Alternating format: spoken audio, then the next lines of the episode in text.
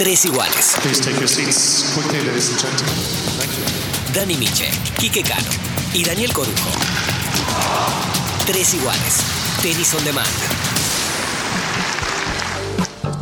¿Qué tal? ¿Cómo les va? Bienvenidos a un nuevo episodio de Tres Iguales Baila Santé. Yo iba a decir que es un episodio especial, pero la verdad, Kike, Dani, para mí todos los episodios son especiales porque tener la chance de hablar largo, tendido, tranquilo, con cualquier protagonista que esté dentro del ámbito de tenis, es un programa especial y que para eso nació Tres Iguales allá por enero. Sí, más allá que, que especial, ¿no? Porque a veces esos términos, viste, especial, histórico, empiezan a quedar un poquito eh, ya desgastados.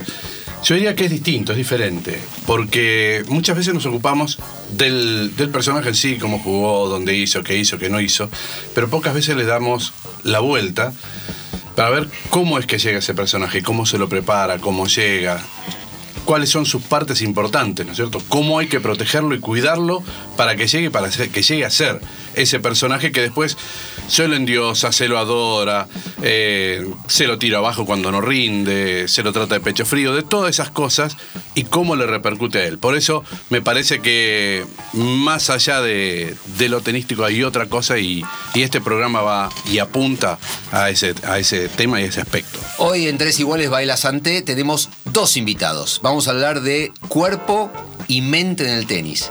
Este, muchos dicen que el tenis profesional se gana con la cabeza y no con la raqueta. Hoy lo vamos a. Y que, a- y a que se con- tiene que entrenar la, la y que se cabeza. tiene- hoy lo vamos a confirmar, por eso está Pablo Pécora, el bochólogo, ¿está bien? Bochólogo, Está muy bien. este, de- por lo menos especialistas en deportistas profesionales, que no es poco, y Mariano Seara, este, que es el kinesiólogo del equipo argentino de Copa Davis, y que obviamente en el combo después nos va a hacer un poquito, este, nos va a arreglar los dolores que tenemos los tres viejos que conducimos el programa, así que un placer, gracias por venir Pablo Mariano a este capítulo de Tres Gracias Iguales. por la invitación.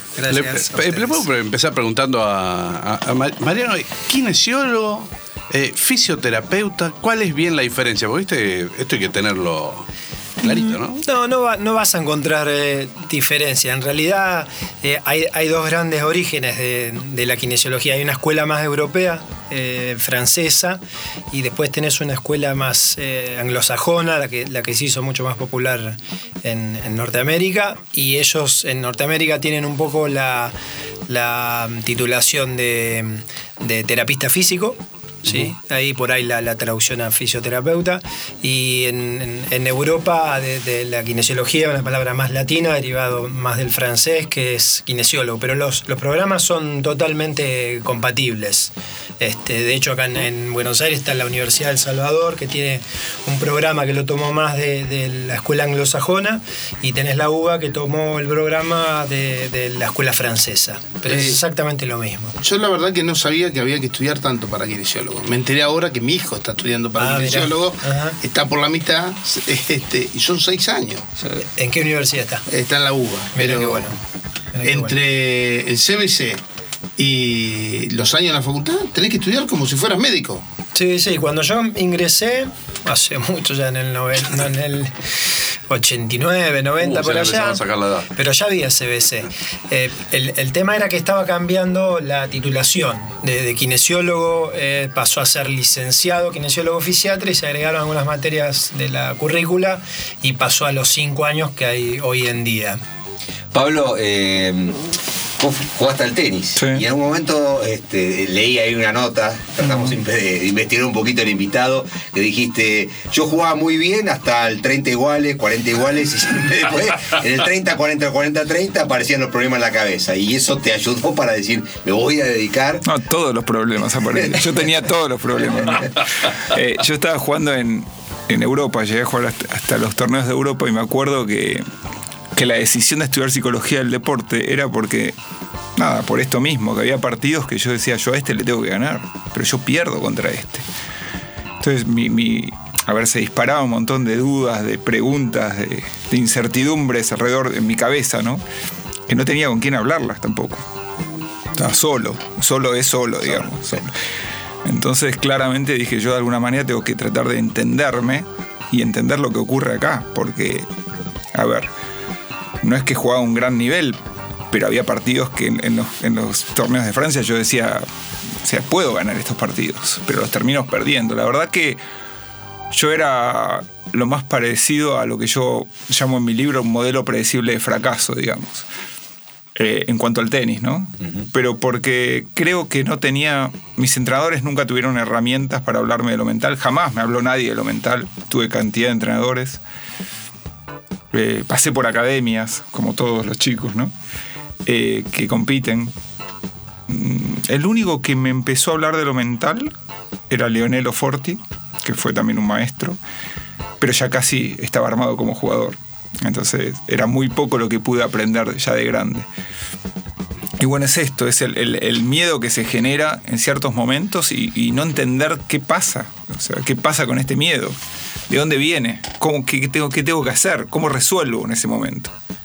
Es interesante y aprovechando los dos invitados que tenemos que eh, son trabajan parte del cuerpo distinto, pero en, en el fondo Inseparables. inseparable. Uno no puede vivir sin es un matrimonio por conveniencia in- inseparable. Digo, ¿cómo, cómo se trabaja en forma conjunta? Hoy este, ves en los jugadores, nosotros que también somos, ya tenemos muchos años en el circuito, veíamos que antes los tenistas viajaban con su entrenador. El coach era la pieza inamovible en, en la formación de equipos. Después, obviamente, de acuerdo al presupuesto que tenía cada jugador, empezaron a agregar este, Preparador preparador físico, kinesiólogo y hoy es fundamental el psicólogo. Eh, lo hemos visto en muchos tenistas argentinos. ¿Cómo se trabaja juntos? ¿Cómo hacen esa interacción? Creo que ah, dijiste una palabra clave, que es el tema presupuesto. Yo tuve la suerte que en el comienzo viajando en aquel momento con, con Chucho, con Acasuso, viajamos y compartimos viajes con Pablo. Con lo cual para mí era todo tan nuevo viajar como que podíamos empezar a trabajar en conjunto con, con Pablo en, en- en el área de, de psicología del deporte. Para mí fue todo muy nuevo. Hoy es mucho más común. Hoy casi que le preguntás ya a los jugadores, ¿y, y vos con qué psicólogo trabajas? Porque es algo que está dentro de- del equipo. Pero cuando hicimos aquel viaje, creo que en una gira en Roland Garros que compartimos en el 2004. 2005. Sí, 2005 Roland Garros. En 2005, 2005 Roland Roland Garros. Garros. Cuando Chucho le gana a Roddick. Exacto, ese partido. Este, ahí compartimos ese, ese viaje y para mí era todo muy novedoso y hoy, tantos años después, la verdad que es común. Pero creo que lo, lo que vos apuntás, Dani, tiene que ver un poco con el presupuesto. Nadie duda de que hay que intentar en determinados momentos del año viajar con Kine, en otros viajar con un PF eh, y en algunos momentos del año, eh, si no tenés posibilidad, aunque sea tener comunicación diaria con, con tu psicólogo, aunque sea por Skype, es casi fundamental. Eh, pensando que siempre por ahí el eje es el coach, que casi siempre trata de, de acompañar al jugador.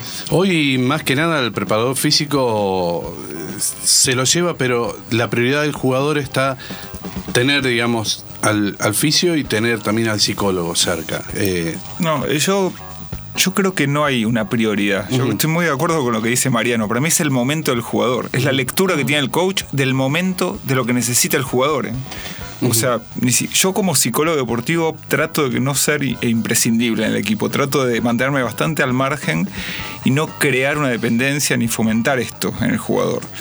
Por eso eh, creo que lo más importante en un equipo es esa comunicación que nos permita a todos entender quién tiene que viajar en cada momento. Porque en un gran slam vos jugás a cinco partidos de cinco horas. El jugador no recupera bien y por más cabeza que tenga, Claro, claro. No, no, no hay manera de ganar. No hay manera de ganar en el tenis actual, por, e- por ejemplo, ¿no? Vos venís, Pablo, de la escuela de Jim Lower, que fue un Sí, gurú yo, en todo yo esto. estudié, yo estudié con Lore en Estados Unidos. Claro, que, que estuvo a Sí. ver, eh, con Courier, con Sí. Celes, con Sí. Sabatini. Con Gabriela, claro. Claro, Sí. mucho tiempo, tomaste Exacto. un poco de eso Sí. y empezaste a trabajar con unos, ¿cómo decirlo? así, unos, unos especímenes, entre comillas, maravillosos como Gastón Gaudi y Chucho Casuso, que uno puede decir que lo más este, frágil que tenían era por ahí la cabeza. Sí, frágil entre comillas, ¿no? Doctorado hizo. Ahí, Claro. claro. Es la mejor chapa, la Sí, mejor sí. chapa que podés tener, Sí. ¿no? El currículum. Sí, sí, sí, porque estuve en Albaldián también de chiquito, Sí, de claro. los 16, pero claramente era un chico que creía mucho en él. Claro. Sí. De autoestima allá arriba. Tenía mucha autoestima, sí. Sí. Y no era el caso de Gastón, claro. Y con Gastón ahí leía también la, la metodología de trabajo que era interesante, mails a la, a la noche para que lea a la mañana como rutina, Sí, toda una sí, sí. Locura, ¿no? No, una locura. Una vez estábamos en Kitzbühel, que es un torneo que viajó Sí, sí. conmigo solo y que lo, lo ganamos en esa gira. Y resulta que en ese momento yo no tenía computadora, él sí. Entonces, del hotel, yo desayunaba temprano, me iba al club que estaban abriendo. O sea, yo llegaba primero al club y los tipos me miraban, ¿qué hace este tipo si el torneo empieza a las 11 de la mañana? Yo me levantaba temprano, tomaba mi café, me iba al club. Abrían el club, me iba a la computadora, ¿te acordás que teníamos dos computadoras para todos los jugadores? Había cola. Y de ahí le escribía el mail del partido del día, de lo que veníamos trabajando y con respecto al rival también. Claro, yo sabía que él se levantaba y lo primero que hacía era abrir la computadora para ver quizás su vida personal, ¿no? Entonces, tac, ya leía el mail. Caminaba, yo volvía al hotel, caminamos cuatro cuadras al club, íbamos caminando, y todo el diálogo era. Te levantaste temprano, Pablo, hoy, ¿eh? es así, la verdad que Pero sí. ella había leído las instrucciones. Siempre. Inclusive todos los partidos antes de Roland Garros era. No te olvides de escribirme. Claro. Ya era. Era como cábala también. No, no, bueno, era todo, ¿no? Claro. Ahora, eh, a ver, eh, yo sé que es secreto profesional, pero ¿qué, a ver, ¿qué se escribe en un mail? Jugarle al rey, o sea, es, es No, a ver, estratégico, es, es, secreto, mental. es secreto, pero ya a esta altura de la vida eh, Sí.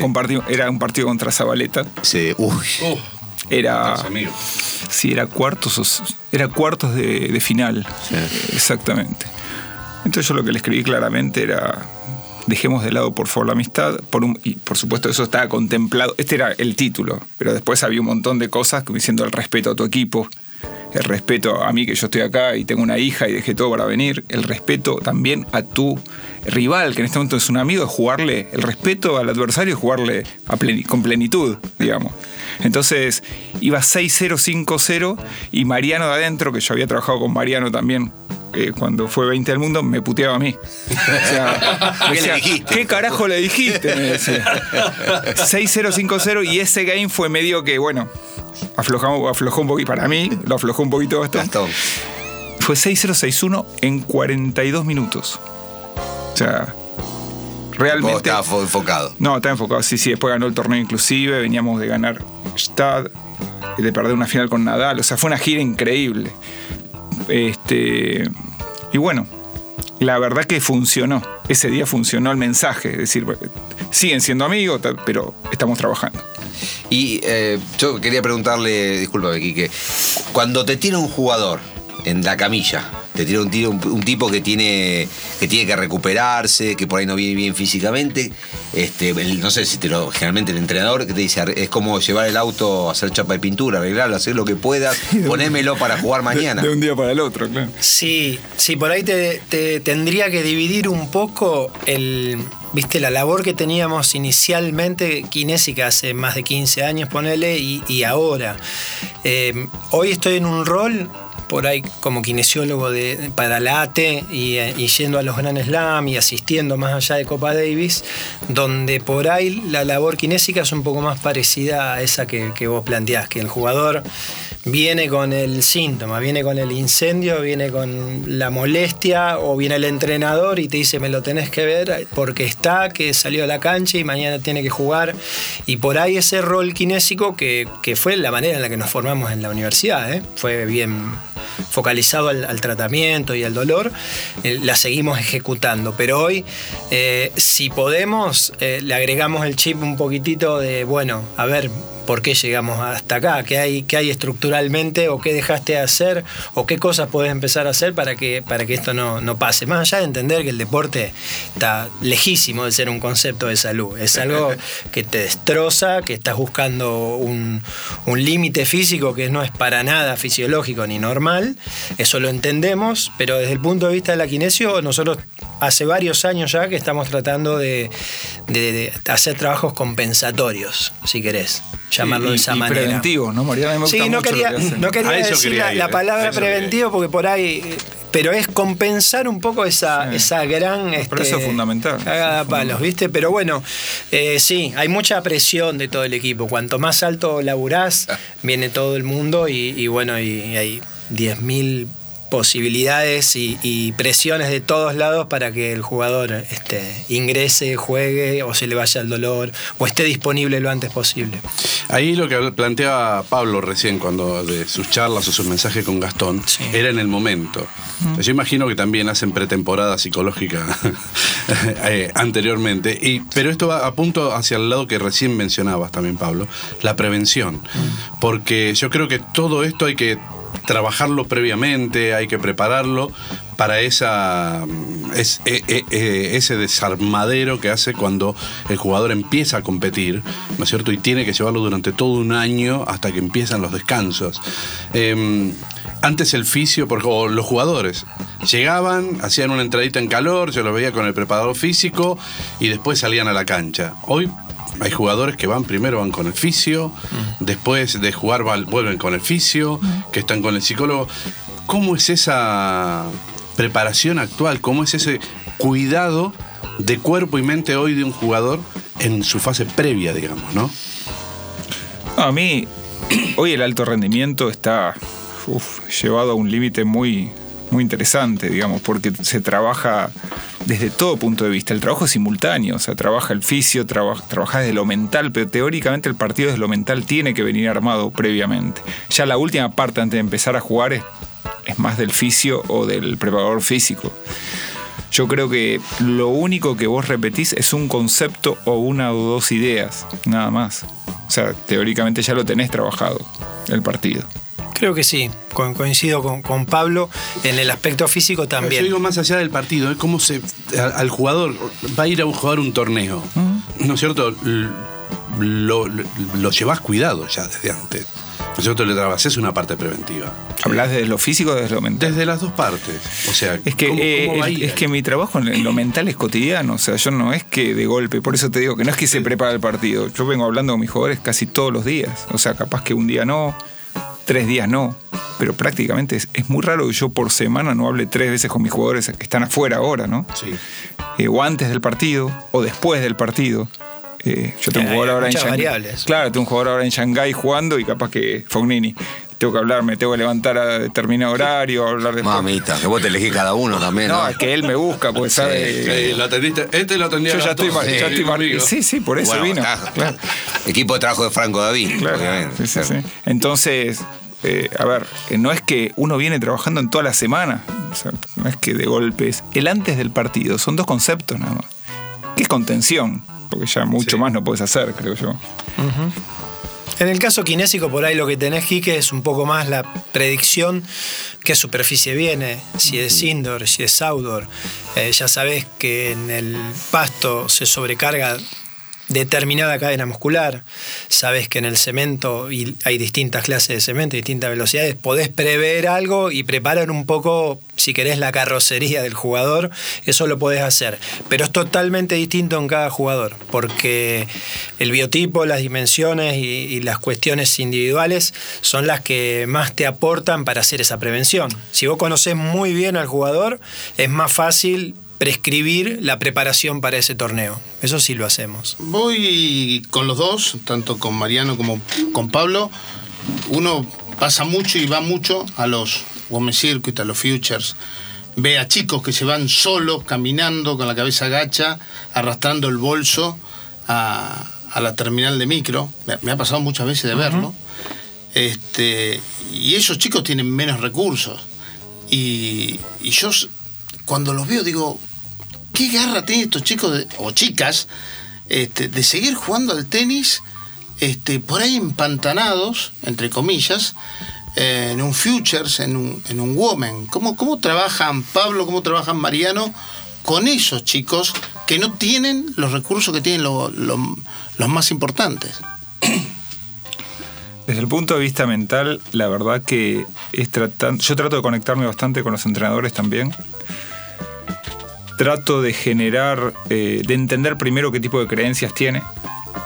Eh, intento que, modifiquen las que puedan, más que para el deporte, para la vida, que les sirva eh, el hecho de empezar a mejorar y a ganar algo pero que no, no aflojen con la perseverancia, con el sacrificio, con el compromiso, con la responsabilidad del día a día en ejecutar un entrenamiento, en intentar ir a ganar, porque creo que es una preparación para la vida excelente, mejor que cualquier otra, digamos. Por supuesto, en la medida que lo puedan solventar económicamente, como decís vos. Pero muchos padres plantean esto también. Los padres se dan cuenta que el chico no puede. O sea, claramente. Y a veces lo, lo plantean los padres y, y la charla con los padres es muy sincera. Es hasta donde vos puedas ayudar. Uno también hace un esfuerzo con los chicos cuando sabe que no, no pueden. Eh, los trata de ayudar de otra manera.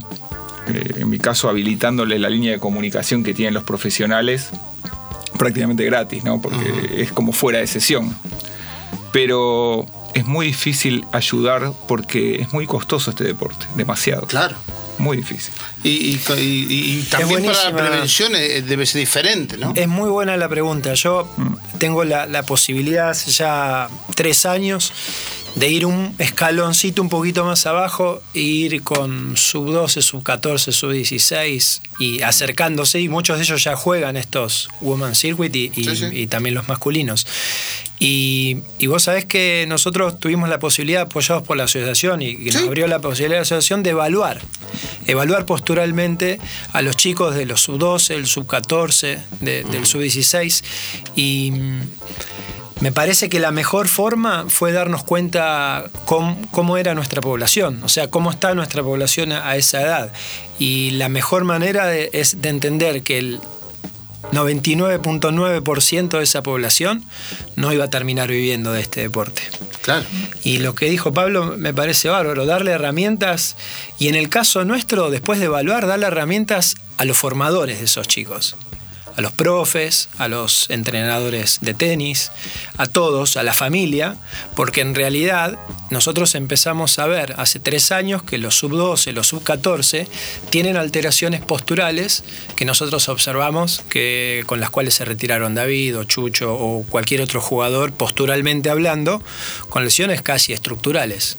Entonces, si vos decís, tan chicos ya tienen esa tendencia, por ahí hay que empezar a trabajar desde bueno, ofrecerles que esa, ese cuerpo es el que va a llevar toda su vida y a lo mejor herramientas al formador para que ese cuerpo, más allá de seguir buscando un rendimiento, también sea considerado desde el aspecto de salud.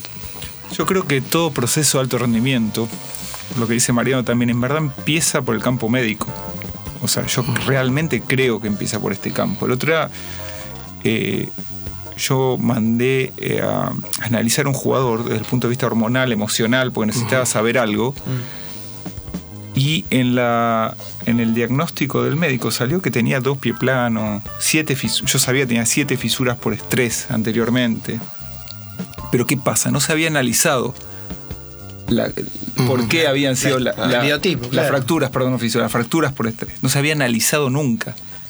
O que está, tiene un ranking 400, tiene 20 años. No te O sea, guita. ¿Eh? Porque no tiene guita. No, porque no tiene cabeza el proceso. No, Ah. ahí está el, el punto. No, no es- esa no era una cuestión de plata, hay sponsor, hay, Sí, pero sí, sí. nadie, Ah. nadie frenó la pelota en algún momento. Entonces di- la frené yo como psicólogo, decir, pero para, para, este chico tuvo siete fracturas por estrés. ¿Y quién es el médico? No, no tiene médico. ¿Cómo no tiene médico? Después esto se dio porque había sufrido un proceso de alergia, había tomado un montón de corticoides, pero a su vez era intolerante a la lactosa, le habían sacado los lácteos. ¿Se entiende? Pero nadie se había dado cuenta de esto. Es una cosa. Por eso digo, la el proceso para mí empieza más en la parte de evaluación del jugador. Dos pie planos. ¿Se entiende? O sea, Sí, sí, sí. yo a veces cuando viene, digo, vos fuiste al médico, cómo es tu historia médica, que no es mi caso, pero empieza por ahí, para ayudar sobre todo al chico en el futuro. Y es más económico, ¿viste? Porque vos podés ir a esa, al, al formador y abarcar un- a toda la población. No es que el jugador tiene que costear individualmente con un proceso. Primero hagamos un paneo grande, incluso abarquemos los formadores para que perciban rápidamente, que presten atención a determinadas cuestiones y deriven rápidamente y no lleguen No, no, esto al, al punto este. En Tres Iguales estamos con Pablo Pécora, con Mariano Seara. Mariano, eh, en estos Women Circuit, Sí. este, está una chica que se llama Ma- Solana Sierra, de 15 años, marplatense, que juega muy bien, la verdad que juega muy lindo. Este, y, y es alta, yo la veo, es, es grandota. Y me dicen que tiene una proyección de medir un metro ochenta y dos. ¿Cómo se trabaja? Está en el grupo de la AT. ¿Cómo se trabaja una chica de 15 años que va a medir un metro ochenta y dos para cuidarla físicamente para que no sufra lesiones a futuro? ¿Se puede? ¿No se puede? Sí, claro. ¿Cuál es la efectividad? Se puede, perfectamente se puede. Así como tenés esa proyección de altura, también tenés partes blandas, musculares, conectivas, preparadas para esa altura. Lo que tenés que hacer es un proceso de seguimiento tanto desde la parte física como desde la parte mental, como desde la parte médica, de cerca, pero perfectamente.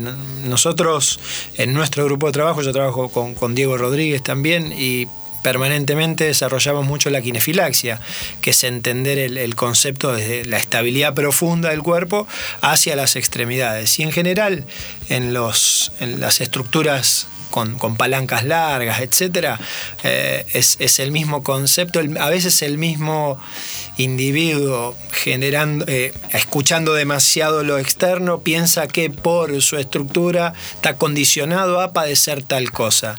Y en realidad eh, no es tan cierto si uno lo puede trabajar en, la etapa del desarrollo y estabilizándolo como viene preparado para esa altura y sus segmentos y sus músculos. Todo está preparado para esa dimensión.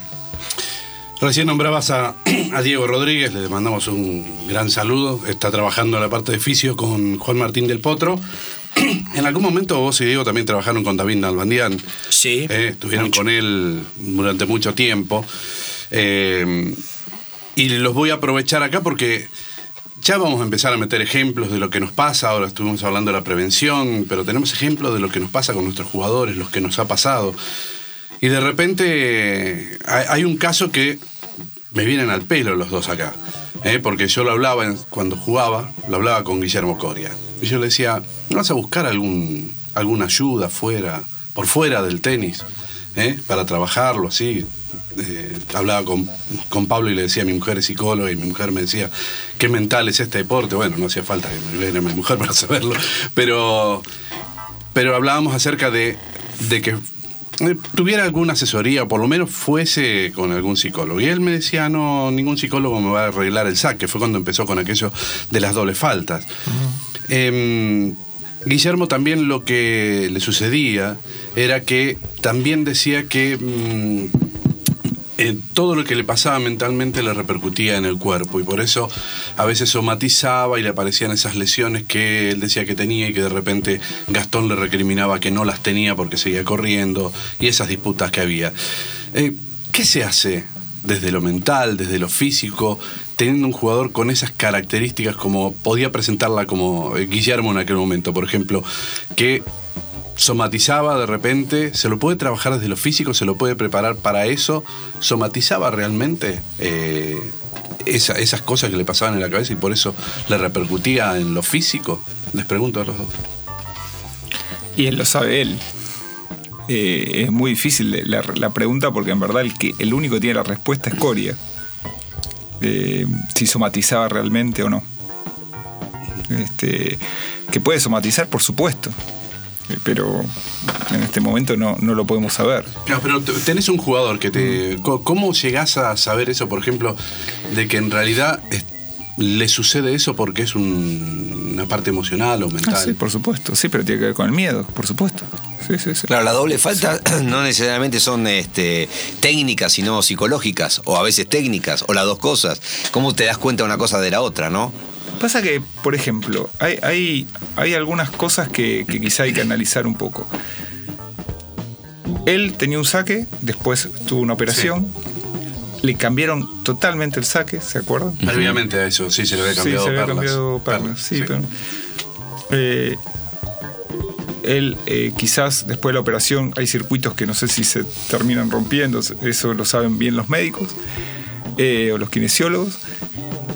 Y obviamente cambió completamente lo que era el saque que tenía de chico con el cual había ganado un montón. Sí. Él sacaba generalmente con un poquito de slice, el segundo un poquito más rápido, ¿no?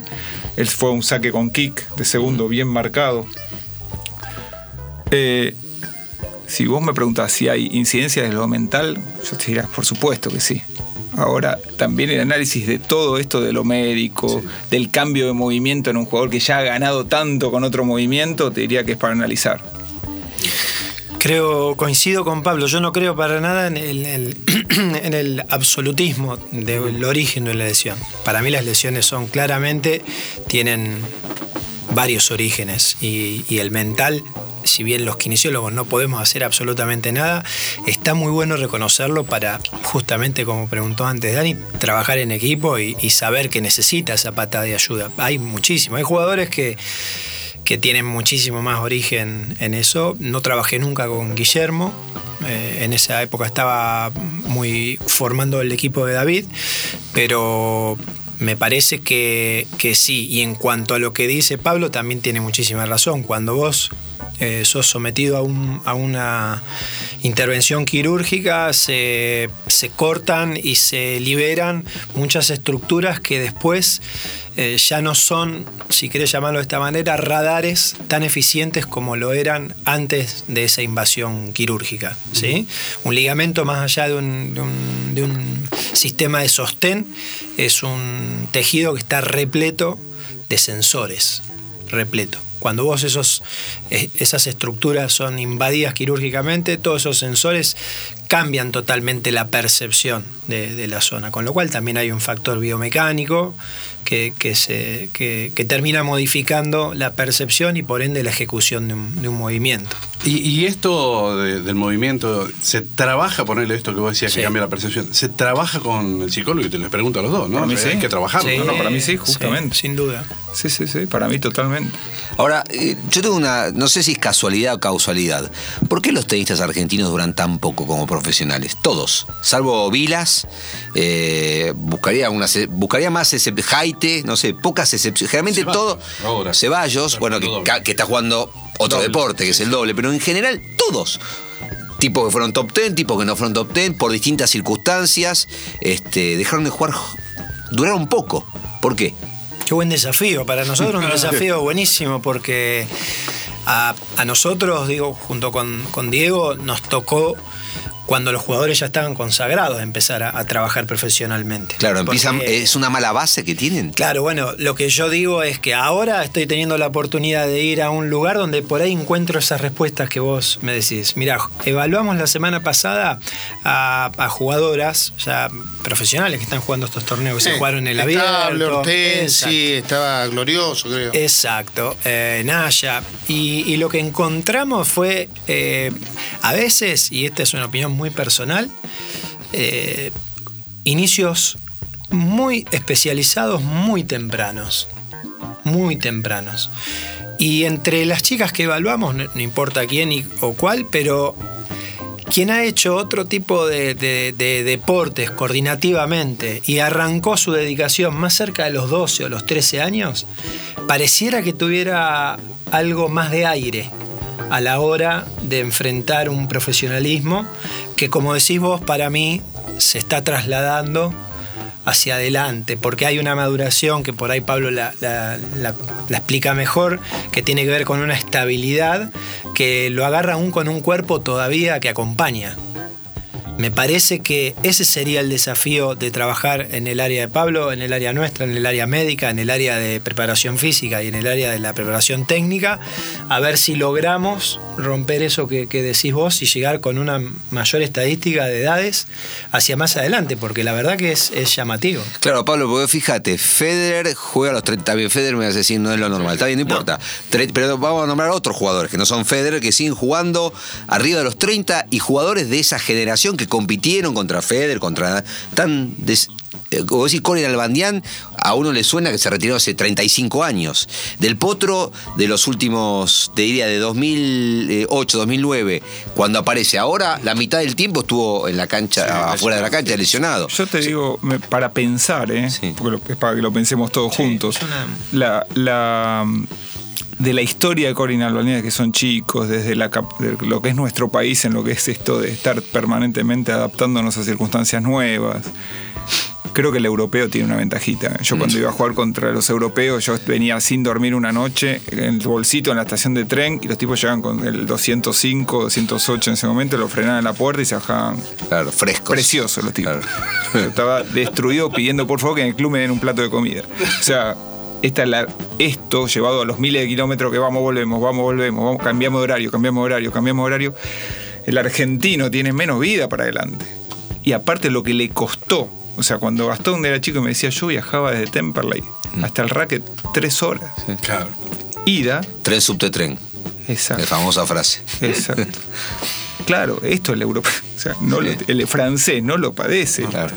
No lo padece. Bueno, pero eso a veces es el hambre que te da Sí, por ese eso- espíritu, ¿no? por Eso, eso puede ser- transformarse en algo positivo, digo, pero Por supuesto que sí, hablo más que nada. largo plazo es difícil también mantener todo eso. Hablo más que nada este, las roturas físicas de los jugadores tan temprano. David, David por ejemplo, tenía seleccionados abdominales toda la semana prácticamente. Este, bueno, hablamos recién del tema Coria, eh, del potro con las muñecas, y ahora la mala suerte de la Sí, fractura pero de por rodilla. ejemplo lo de David. Sí. Hay que ver si no era biomecánico en el tema del saque también. Ahí no había un tema biomecánico en el tema del saque, yo no lo sé. Pero quizás, no sé si lo llegamos a ver alguna vez eh, de, de- de plantearlo, ¿me entendés? Esto en equipo. Esto se va corrigiendo ahora, ¿no? Claro. Estos estudios se van corrigiendo. sí, Es lo que, lo que yo te decía. Ahora yo siento la oportunidad real de, de acompañar a una generación que- y, y ver qué, qué es lo que ocurre y creo que acompañarla de- desde otros aspectos. A, a David, como utilizó un término antes Pablo, uno lo agarró ya formado. O sea, hay muchas cosas que, que- que ya no cambiaban. David suplantaba todo eso con una cabeza Claro. fuera de serie. Sí, sí. Eh, porque si él estaba dolorido y estaba lesionado, básicamente decía, y se lo escuché decir a él, eh, tomaba la oportunidad del dolor para hacer otro tipo de cosas que habitualmente no hacía y adquiría una nueva Es un herramienta. crack. En un partido, en el partido con Roddick en, en el US Open, hizo cosas que él no hacía habitualmente y las adquirió por estar lesionado. Es decir, una cabeza que aprovecha un dolor, una limitación, para decir, bueno, por acá no puedo, a ver qué puedo hacer, es realmente una No, cabeza es un distinta. caso especial. Un especial. Es un caso especial. Eh, Pablo, en el Tres Iguales que se hizo con Guido Pela, este, Guido habló de su cambio técnico. Y Dani en arranque te dijo qué dos espécimen tuviste que, no, que hablaban poco como Gaudio y Chucho Casuso. Y contó que la novia, Micaela, lo juntó en Córdoba este año Steffi, Steffi, no le cambie la novia, Steffi. La, la- la novia de. Ah, la novia de. de- Casuso. a Casuso, perdón, Novia sí, sí, Micaela. sí, sí. Micaela Lo juntó. lo juntó en una cena en Córdoba Sí. porque casi no se hablaba. No se hablaba, exactamente. Bueno, digo, dijo algo así como. Rompamos el hielo, claro. Lo, lo sufrí. Este, digo, ¿lo veías a, a Chucho entrenador? Porque digo, Pela también lo sufrió de arranque. La verdad, en principio no lo veía Chucho entrenador. Pero si vos este, me preguntás si lo podía hacer, te decía que por supuesto Sí, que sí. Y lo está haciendo bien, ¿eh? Sí, sí, sí. Lo que pasa es que no lo veía porque pensé que iba a hacer otras cosas, Chucho. Se iba a dedicar a, bueno, Sí. a otra- otras cosas que se estaba dedicando cuando dejó de jugar. Pero bueno, tiene, primero, tiene valores humanos que no tienen muchas otras, muchas otras personas. Esto creo que lo vivimos nosotros como, como equipo técnico de él. Eh, tiene humildad.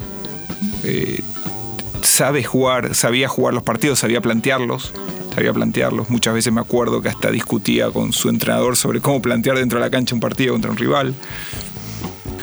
Eh, tiene esa tranquilidad de transmitir y de generar paz en el otro, o sea, de generar calma en el otro. Yo lo que veo muchas veces es que hay muchos entrenadores que transmiten sin querer mucha ansiedad en el jugador. Chucho no es el caso, te transmite seguramente calma. No lo vi en su rol, pero en la vida transmite calma. Y estas cosas realmente hoy para competir son muy importantes. Es tener a alguien afuera que esté tranquilo, que vos lo podés ver y te podés, eh, podés reflejar en el otro tranquilidad, confianza, seguridad. Esto me parece que habla- obviamente el trabajo de Chucho lo felicité por lo que está haciendo, pero ahora no me sorprende tanto que lo pueda hacer. No pensé que lo iba a elegir, nada más que eso. Pero no me sorprende tanto. A mí me sucede con, con José, con el cual comparto mensualmente alguna comida siempre. Siempre me sorprendió la claridad con que ve cualquier deporte, no el tenis. cualquier deporte. Hasta el fútbol americano te puede predecir qué va a pasar antes de que, empiece, con el básquet ni que hablar. Pero tiene una, una cabeza táctica, técnica increíble. Sí coincido con vos en que eh, seguramente, y capaz que Mika lo ayude un poco con esto, tenga eh, que experimentar con más herramientas de comunicación. Claro. Pero que la, tienen esa capacidad es increíble. El fútbol, el básquet, cualquier deporte lo podría dirigir tranquilamente. Y jugando al fútbol, cuando vos jugás con él, es el tipo que, que ordena el, el equipo. ¿De qué juega? Y es un 5, un 5, un 8, según cómo esté de físico. A veces va al arco. Eh, Pablo, eh, cuando vos eh, agarrás un jugador eh, que te que trabajar en la cabeza, ¿es como un paciente común, como si fuera un tipo un abogado, un contador, un industrial, un comerciante que va a hacer un poco de terapia porque quiere resolver un conflicto laboral o de pareja? En este caso, vos eh, te involucrás con la familia, eh, haces diván, es, un- No, es no, una terapia totalmente distinta. No, O sea, totalmente explicanos a lo que no entendemos nada. No, no, la verdad que es distinta que la tradicional eh, sesión de análisis semanal, digamos. Eh, el trabajo es con el equipo, por supuesto con el jugador, ¿no? Pero también trabajamos mucho en equipo. Y también con los padres, por supuesto. También este, intentamos que nos expresen a cosas de su infancia, de su pasado, preocupaciones de ellos. Y luego también le explicamos el rol de acá en adelante porque ya pasa a ser un jugador más de su equipo que de sus padres, ¿verdad? Entonces también le, le aclaramos que hasta acá, que gracias por todo, que apoyen y contengan, digamos, pero que no se metan más porque la verdad pasa que se siguen metiendo, ¿no? Muchas veces en, el, en la cabeza del jugador. Entonces, es un trabajo básicamente de, de entender cuál es la escena de angustia del jugador, compitiendo, ¿no? Por supuesto. Eh, ese es, mi, ese es mi, mi trabajo, saber por qué se paraliza, por qué se frena, cuándo. Eso hay que ir descubriéndolo con el jugador, observándolo, tratando de observar partidos, entender qué pasó en el 30-40 del 4-3, por qué quebraste y después te quebraste solo de vuelta, si fue ansiedad, si, qué, qué- qué sentiste en el cuerpo, ¿verdad? Interesante. Sí, entonces es muy puntual el trabajo y por eso el seguimiento de cada jugador es muy particular.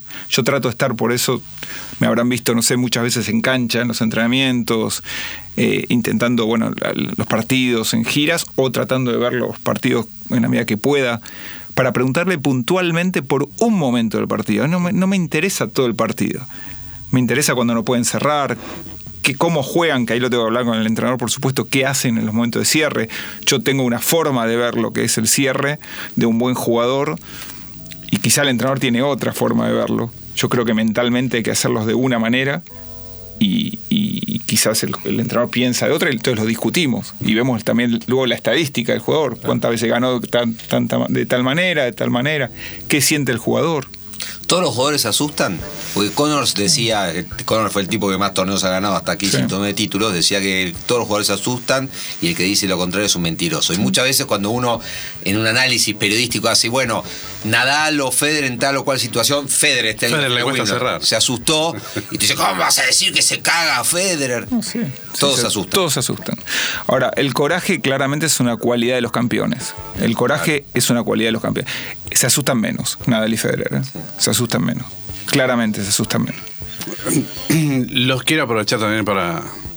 Porque vos trabajaste con, con Gastón, trabajás con Fognini, dos tipos que son. Hermosos. eh, Sí, son divinos. Yo imagino. Imagino que de- deben tener, más allá de lo profesional, deben tener alguna anécdota, alguna cuestión así contable que pueda ser, eh, digamos, como un ejemplito de lo que son estos personajes, ¿no? Y vos que has trabajado con chicos en Copa Davis, por ejemplo, trabajaste con un Albandián, tanto en Copa Davis como fuera de Copa Davis. Y estos esfuerzos que hacía, que después los llevaban a tener múltiples desgarros, ¿no? ¿Cuáles son esas anécdotas que de repente quedan, o que, o que están girando por ahí, que se, se puedan contar, ¿no es cierto? Y que los pinten un poco estos jugadores. A ver, te cuento anécdotas así. A ver, como de Gastón, una que no dormía siesta, por ejemplo. Y, y claro, venía de ganar, por ejemplo, en 2005 el ATP de Chile contra Fernando González la final y veníamos a jugar el ATP de Buenos Aires. Entradas agotadas para todos los días que jugaba Gastón. Pero estaba muy cansado Gastón. Entonces, anécdota, por ejemplo, comíamos todos juntos en el club, todo el equipo junto al mediodía, y yo para que descanse tenía que ir a la casa de él, con él, en el auto de él, lo acostaba, lo relajaba hasta que se, hasta que se quedaba dormido, lo tapaba y me iba al comedor dos horas por tiempo hasta que lo despertaba.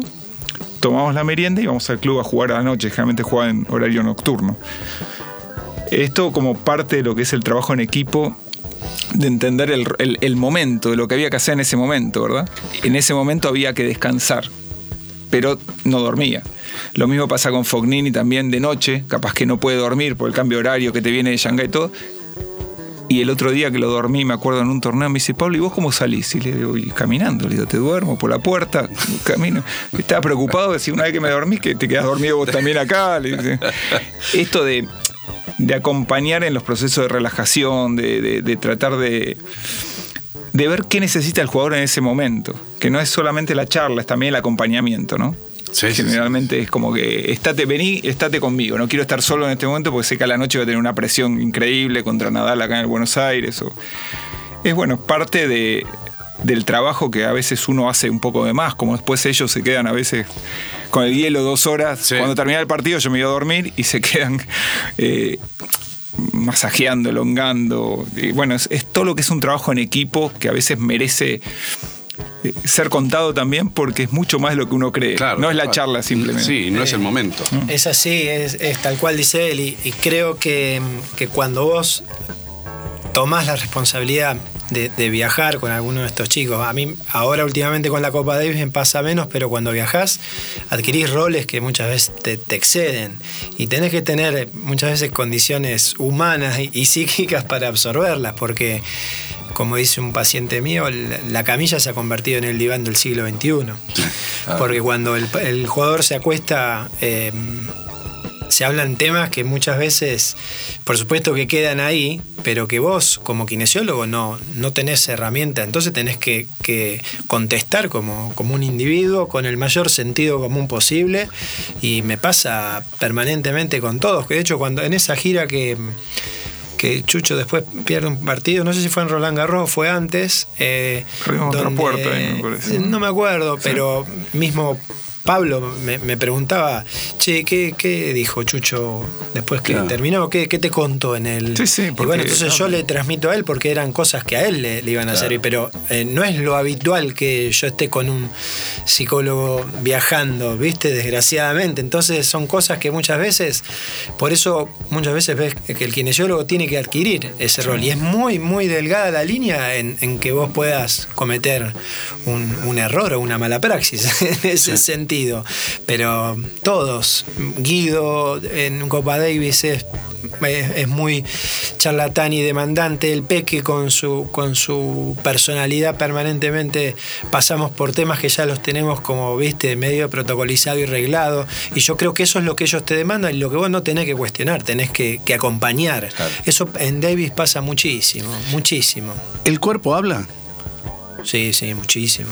También, seguro. Lo que a, lo que a nosotros como terapeutas nos cuesta, terapeutas físicos, ¿no? Nos cuesta es identificar, bueno, que, cuál es el, el- sentimiento que lo llevó a, esto. Si bien tratamos de, de, de alguna manera de dilucidarlo, no, no tenemos las herramientas para hacerlo, pero no tenga duda. Yo con, coincido plenamente en que la, la lesión tiene diversos orígenes y el emocional es uno de ellos. Me imagino ustedes dos también deben ser receptores en un equipo de trabajo de este, la puteada post partido, ¿no? Me imagino, tengo, me imagino el, el jugador desmayándose en tu camilla después de haber corrido cinco horas. Si ganó, el dolor debe ser menor, si perdió le duele mucho más. Y decirle, "Ah, pero este es el 30 igual, es el de la bola esa, y lo mismo cuando se conecta con vos o te ve a vos, ese- por ahí lo agarrás un poquito más este, con los este, con, con no- los no te decibelios creas, más bajos, pero deben ser ustedes un poco los receptores de la cloaca, ¿no? Sí, sí, cuando Igual creo que el peor es el preparador físico. Sí, sí, también. El preparador físico es. Pero vos viste lo que me hizo hacer antes de jugar.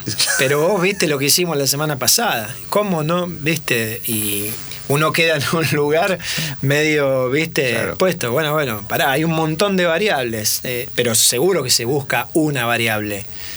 Y yo soy de la idea que no hay una sola variable para que se caiga el avión. Hay muchas Sí, claro. cuestiones, hay muchos. Sí, Y- las, y- las quejas en ese momento. Y ellos no buscan el error ni siquiera en, en en ellos. Primero, primero se reparte. Sí, además hay jugadores que tienen la clásica de tener a su equipo en el partido de punching ball. O un jugador como Andy Mark que se la pasa insultando a su banco, gana un punto increíble, los insulta a su banco, pierde un punto y Sí, así descarga, muchos. descarga, va Descargan descargando, sí, va y descargando. Ya me imagino que el equipo dice, bueno, tenemos que estar en esta, se la tienen que bancar. Claro. Sí, Sí, sí, sí. sí, sí, tal cual, es así. Así le pasaba, vos formabas parte del equipo de Gastón, bueno, con Gastón y con todas sus, eh, sus cosas. Y, Sí, y pero Ga-. Gastón hablaba y la verdad te digo. ¿Vos le dijiste de que hable mucho en la cancha? Claro, sí, sí, sí, justamente. Por eso te digo, porque a mí que lo que hablaba Gastón no me molestaba. Lo que hacía es que cuando se ponía, me- yo miraba para el otro lado. Me decía, "¿Y ¿por qué no me habla? Yo directamente no le hablaba. No entraba en el juego, porque yo necesitaba que él hable, claramente, para que descargue ahí y, y no vaya a hacer esta implosión interna que hacía permanentemente. Vos sabés que en 2005 Mm. Juega Gastón contra Ferrer, aquel partido que Sí, yo estaba. sí. estaba 4-0 en el quinto. Mm. Gastón, bueno.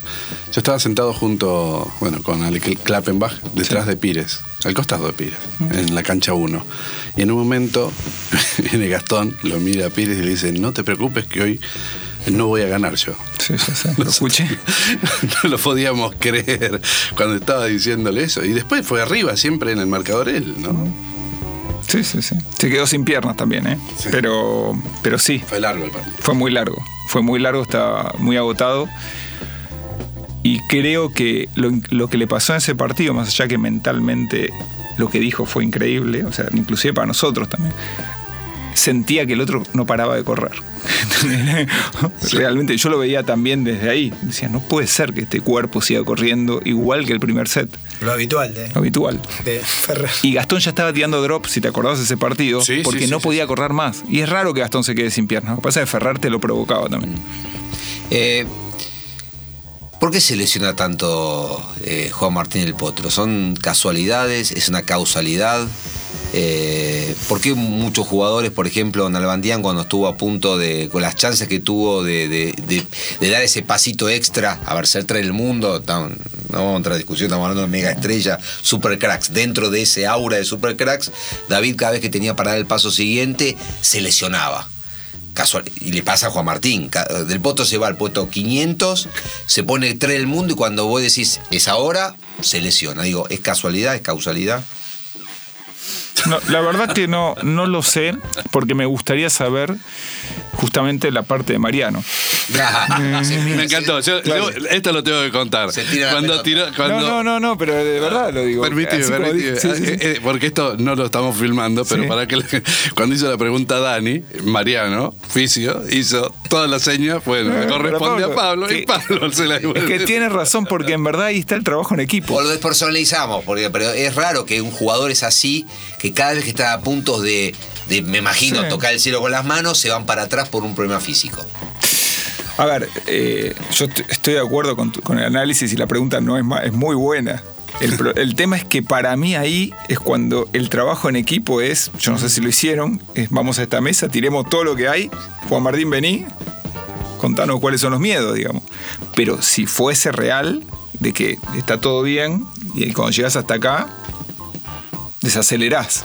Sí, eso es lo raro. Claro. O te, o te boicoteás inconscientemente. Sí, sí, que es lo mismo. Es lo más- eso. es lo que uno, yo digo, bueno, se puede hacer absolutamente externo, el equipo puede hacer absolutamente todo, pero hay variables muy intrincadas No, bueno, que, que el son patrón, muy el patrón inconsciente aprendido es lo que después hay que terminar de, de- bueno, de, de- de sacarlo y ponerlo acá, arri- acá arriba con el jugador, pero tenemos que tener claro cuál es el, el patrón inconsciente aprendido en ese momento. Y que tengo todo de acuerdo que no es que la muñeca está mal o que realmente hay una lesión en serio. La cabeza te lesiona.